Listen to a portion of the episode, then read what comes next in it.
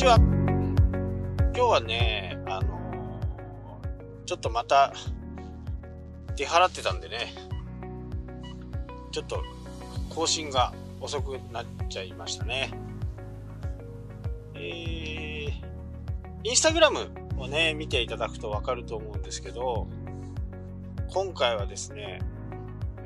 ビフォロというところとですね、どーっと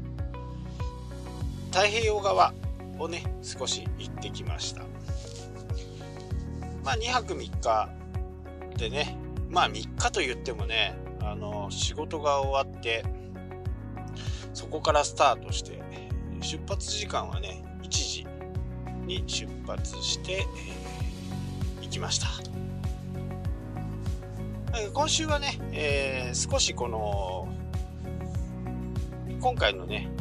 旅のことをね、え、何回かに分けてお伝えしていこうかなと思います。はい、というわけで、まずね、えー、今回はですね、土曜日、えー、正確には、えー、金曜日、ん？土曜日、土曜日ですね、土曜日の午前1時。ですね、午前1時に出発をして、ビホロ峠っていうのは、多分320、30キロかなとは思うんですよね。で、そこで、ね、マシュクッシャロ湖っていうのがあります。えクッシャロ湖から上がってくる朝日を撮りたいなとで、クッシャロ湖のね、目指して出発したんですけど、まずね、えー、そう、そう走行距離は、えー、1021キロでした。1021キロを走ったということですね。はい。出発したのがね、午前1時ということで、まあ準備もね、もうずっと整えておいて、あとは行くだけという感じで、ちょっとさすがにね、仮眠をとって、8時ぐらいかな、8時ぐらいに寝て、12時ちょっと過ぎに起きて、1時に出発と。予定ではね、6時には着いてるはずなんですね。まあ、5時間ありゃ行くでしょうみたいな。途中高速道路がえ旭川からですね、旭川をちょっと越えたところから、よくあの、ありますね、無料区間。まだ全部はね、開通してないんで、えー、無料区間を通る、通ってですね、マルセップというところまで、こう、まずは向かおうと。あ、マルセップのまだ先あったかな。マルセップの先がもしかしたらあるかもしれない。でそこを経由してそこからね、えー、今度は北見の方に南下をしてそこの先にですね美幌峠というのが、えー、ありますこの美幌峠はね写真をやってる人北海道で写真をやってる人は大体行ったことがある、えー、屈斜路湖は湖なんですけどそのね湖と気温が下がる。これはあの別に真冬じゃなくても気温が下がる。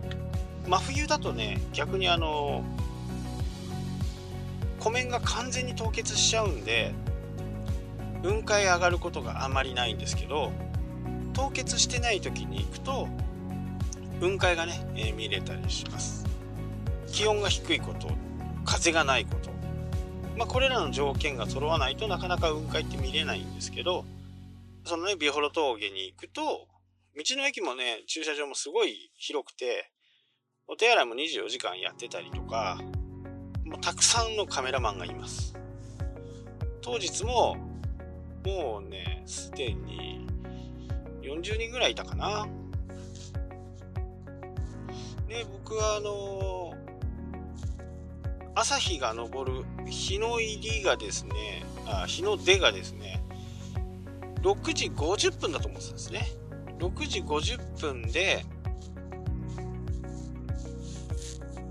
計算でね、えー、途中高速道路の充電器をね2回ぐらいこう使いながら。あ途中は1個ね、えー、コンビニでしたね。コンビニのところに1個あって途中で2回充電をして、まあ、今回距離が長いのとあと冬場はですねこの僕の車エンジンの暖かい空気で室内をね暖かくする車じゃないんですよね、えー、直接ヒーターを温めてそこにファンを送るっていう形なんで冬場は燃費がすごく悪いんですね。そんなこともありましてなるべくね充電をしていこうという計画を立てて2回、この2回充電するとだいたい80キロぐらい走るんでこれはなかなかね結構いいコスパもいいですよね。450円から500円ぐらいなんでね。でそこを経由をしてでもね行く途中にねあれよあれよという前にねちょっと日がこうなんか上がってきそうな感じでその時にね気づいたのが札幌の日の入りとその美幌峠のね日の入りが日の出がね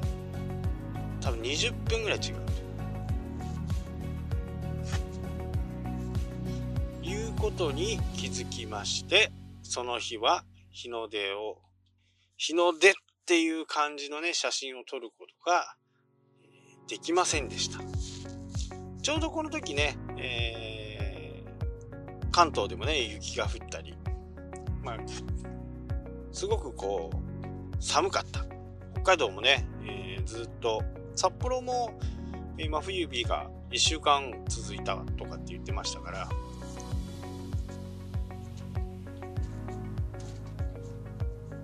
でちょうどこの連休と寒波がぶつかってね最高なシチュエーションだったんですね僕からすると。この寒い時に撮るっていうのが結構ポイントで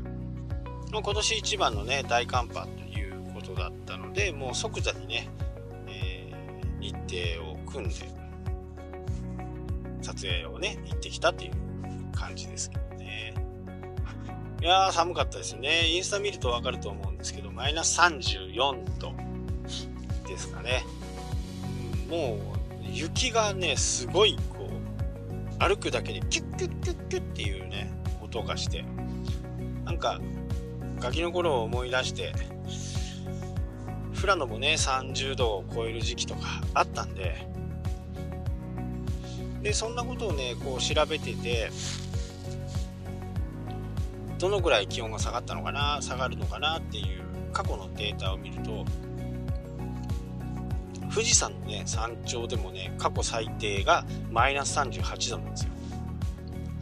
あれだけ高いね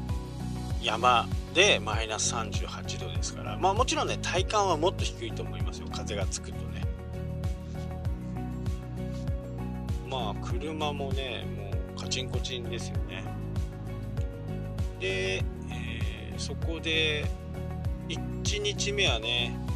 ちょっと失敗したんで予定を変更して2日目も天気がいいっていうことで2日目もチャレンジ、えー、しました。で写真を撮る人たちは本当にこ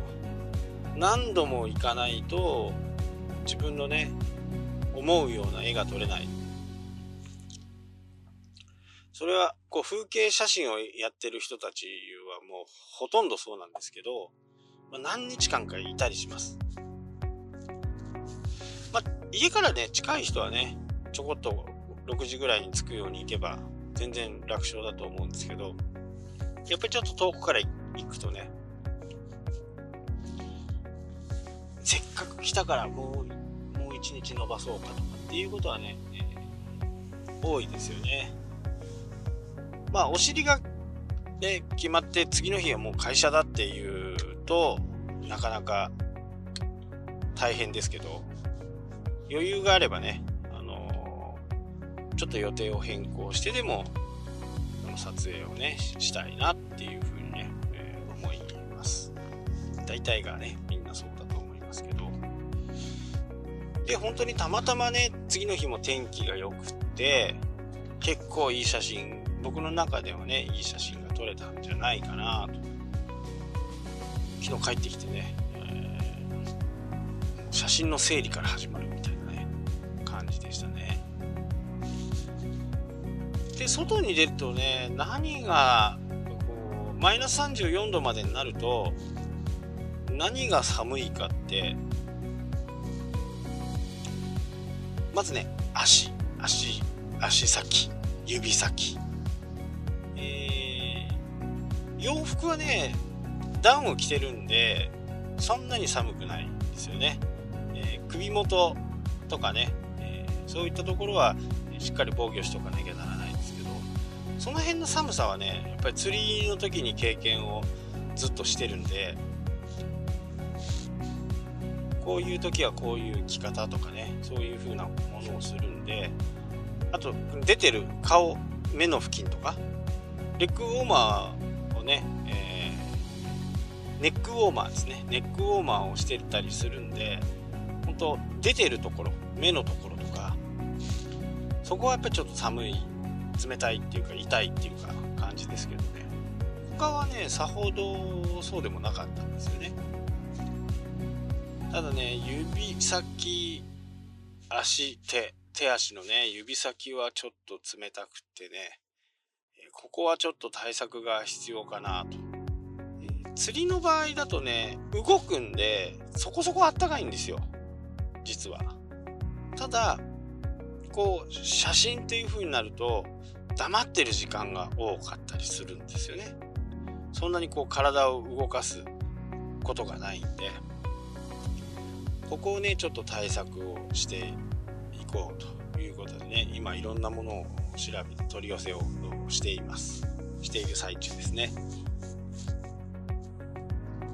で今回の旅の動画とかも YouTube でね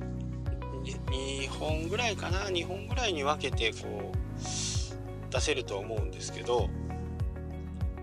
えー、最近ねそのよく思うのはダウンって基本あったかいじゃないですか。ダウンジャケットってね。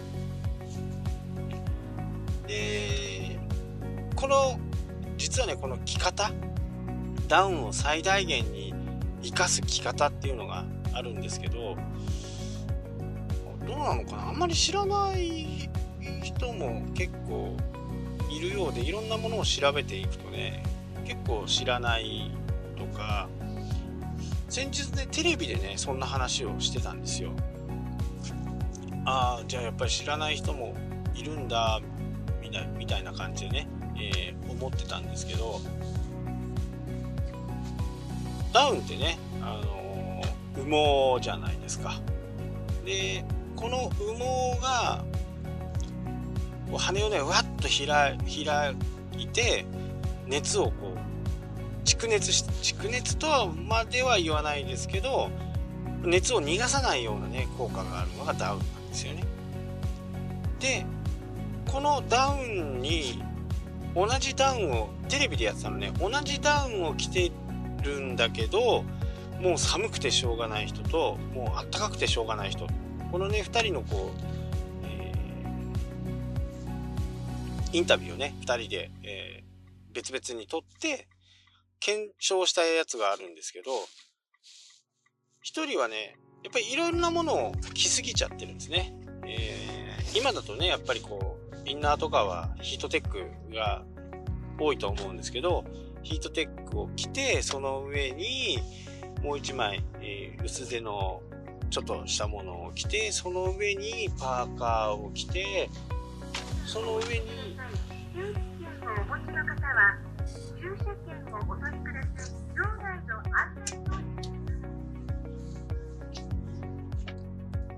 パパーカーを着てね、その上にダウンを羽織るっていう風なダウンの着方をすると、自分の体温をこのダウンにね、熱を伝えるのに、あまり服があると良くないんですよね。なので3枚も4枚もダウンの中にインナーを着ちゃうと寒いんですよ。ダウンに熱がたまらないんで、どうしても寒くなる。これは布団も同じですよね。えー、キャンプに行ったりする時も同じです。まあ、ダウンじゃない人もいるとは思うんですけど、ダウンの場合だとね、特にあのそうなんで、ちょっと気をつけてほしいなと思います。で、どういうふうに気をつければいいのかっていうと、ダウンはなるべく体に近いところに置いておくっていうことですね。だから僕の場合だとインナーをヒートテックのものにしてその上にダウンを羽織るこれだけですで雨とか、雨にはねダウン弱いんで雨が降ったりする時にはその上にレインのちょっとしたこう薄手のレインレインコートレインのウィンドブレーカーみたいのをね1枚羽織って水を防止水を弾くためのものを1枚羽織るっていうのがね一番いいです。もちろんその一番上にもう1枚ダウンっていう、えー、ダウンでもいいですけどまあダウンもねそこそこお値段するんで、えー、ポリエステル系のものでもいいのかなとは思いますで、これが家とかになると、羽毛布団を持ってる方は、その羽毛布団は本当にね、肌に近いところ。で、その羽毛布団の熱をなるべく放出させないように、その上に毛布をかけるっていうのがね、あの、本当にあったかく寝れるコツなんで、ちょっとね、試してみてはいかがかなと思います。